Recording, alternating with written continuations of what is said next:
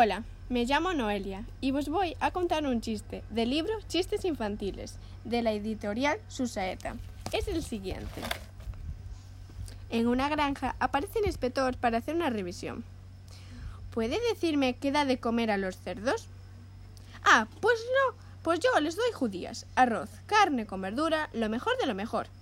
Pues le vamos a poner una multa, porque no hay derecho a que sus cerdos coman tanto mientras en el mundo se mueren miles de niños de hambre.